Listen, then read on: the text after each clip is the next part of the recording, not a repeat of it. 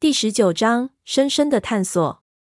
我发狂一般的冲回了房间，连打了十几个电话，把杭州几个比较得力的伙计全部都叫了过来。我布置了几个任务，一批人给我找人。我没看到那人是什么样子，只说找行迹可疑的人。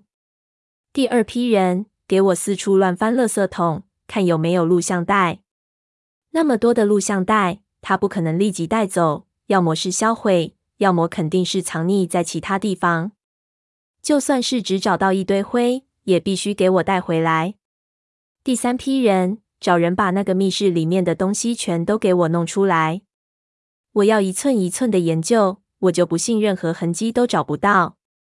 第一批人肯定没什么结果，我只是心中郁闷，找几个人发下狠，但是啥人也没有找到。第二批人一直没回来。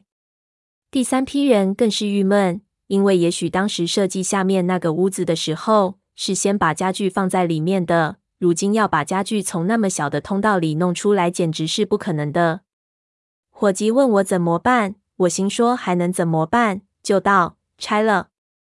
里面所有的东西都被拆成碎片，堆在了院子里。我看着所有的碎片，一片一片的翻动，直到发现完全没有任何线索的时候。我才冷静了下来。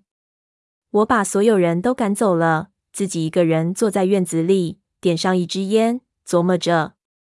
我觉得自己太失败了，这么好的一个机会又丢了。但是我看着那些被褥，看着那些桌子、在椅子，忽然又发现了一些不对劲的地方，然后就冷笑了起来。我意识到，我完全没有失败。我想知道的事情，已经全部在我面前了。只是我需要一些措施把它解析出来。我拿起了手机，打通了一个伙计的电话，不管多少钱，给我找一个能检验 DNA 的机构。我摊开被子，把里面仔细的寻找着，挑出了其中一根头发。对，钱不是问题。如果一个人在密室里待了几十年，而唯一和他交流的人是我的三叔，最大的问题是什么？这个人对于现代科技的知道一定少得可怜。我不知道他们在使用电脑之前是怎么沟通的，但是显然他们对于科技的认识不会太深。我把找到的几根头发让他们送去检验。如果我的猜测是正确的，那这事情我他妈的就能知道一半了。另一方面，我把两台电脑全部送到同学那里，让他继续研究。我知道，在电脑里删除东西是删除不干净的。就算把硬盘格式化，里面的资料也可能还原。我对所有的一切已经有所了解。某些碎片对我来说，可能是极其珍贵的提示。长话短说，DNA 的检验结果没有那么快出来。但是第二天，我同学就来了。出乎我的意料，我同学是空手来的。我投以疑问的目光，他摇头。这电脑里的硬盘没用，只是个空壳子。空壳子，这是一个工作站。他道：“我在光驱里找到了这个。”他拿出一张光盘，这台电脑的硬盘是个摆设，这是使用光驱驱动的一个工作站。我听不太懂，他就解释道：“总之，这电脑没有硬盘，所有的信息全都是存在内存中的，没有任何记录。只要一关机，一切归零。”我点上烟，让他坐下，问道：“这种技术是不是很高端？”他摇头：“不是，其实是比较低端的技术。很多时候是用在大学的多媒体教室和网吧里的。这样的话，就没有那么多病毒和重装系统的困扰。”我叹了口气，心说：“果然是滴水不漏。”不过，就我三叔和这个常年生活在暗室中的人的这种状态。这些东西是怎么实现的？肯定的有一个懂技术的人来指导他们啊！我不相信三叔是一个暗中修习了很多现代知识的人，肯定是有这么一个人存在的。我叹了口气，就问他道：“那你仔细检查了这两台电脑，有任何奇怪的地方吗？有任何不同的地方吗？”他挠了挠头，在我的边上坐下来，道：“不知道当讲不当讲。”我道：“讲，讲出来我就给你加钱。”他道：“我在电脑城修电脑很多年，见过各种各样的电脑。说三叔您在古董行算是数一数二，那我相信。但是您也得信我，我修这么多年电脑，任何电脑到我手里，我都能看出主人是个什么样的人，平时有什么习惯，甚至是胖是瘦，性格如何，平时在电脑上爱玩什么，我都能看出来。我给他点上烟，看着小子说这话的时候，眼中放光，满是自豪，就觉得好玩。他看我给他点烟，立即受到了鼓励，道：“您可能不信我，我举个例子，玩游戏和文字工作者，所有的电脑绝对不同，包括键盘的磨损情况都有很大的区别。我可以根据键盘的磨损来判断。”我点头，让他继续。他道：“这台电脑是七年前的流行款，也就是说，同这台电脑基本上已经使用了七年，在现在这个时代。”这个使用时间已经算是很长了，但是我检查了所有的部件，我发现一个非常离奇的地方。他顿了顿，这台电脑基本上所有的部件都没有磨损。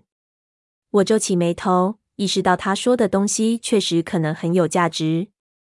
我们知道，人如果使用键盘，手指上的油脂一定会粘在键盘上，无论这个人多爱干净，用完一次之后。这些油脂都会在键盘上形成一层薄膜，然后会有灰尘附着在上面，形成污垢。一台用了七年的电脑，无论有多么爱干净，这种污垢是不可避免的。你直接说你的意思。键盘太干净了，鼠标的滚轮太干净了。这种干净不是擦拭之后的干净。要知道，鼠标是非常难以清洁的。这种干净到什么程度了呢？如果这台电脑刚刚从库房里拿出来不久，也不过如此。但是，根本这台电脑放在你桌子上的印子和外壳氧化变黄的程度来看，确实就是在外面摆了很长时间。所以结论几乎只有一个。他道：“这两台电脑很少被人使用，几乎是没有人使用过。”我摸着下巴，完全明白了他的意思。我拍了拍他，心说：“我靠！”原来是这么回事。三叔在这七年里，如果经常使用电脑和暗室里的人交流，绝对不会是这种情况。但是电脑绝对是放在这里的，我每次来都能看到。如果这台电脑不常用，但又放在这里，同时还兼顾着和暗室里的人沟通的任务，这是一个矛盾，证据相左。这是个陷阱，狗日的！我把烟头掐掉。在心里狂骂自己。这是一个试探机制。当暗室里的人察觉到这里有某些不对劲的时候，他使用了这台电脑发送消息。如果是真的三叔，也许会回复约定的暗号。但是我的思维没有那么深入，没考虑那么多，所以一下就中招了。之后那么多的对话，我一直以为是我在试探他。现在看来，他那么滴水不漏的回答，反而是在试探我。在所有的设局内，我处于完全的劣势。有这种可怕的陷阱和设局，能看出之前这几股势力之间的斗智已经到了一种无法形容的地步了。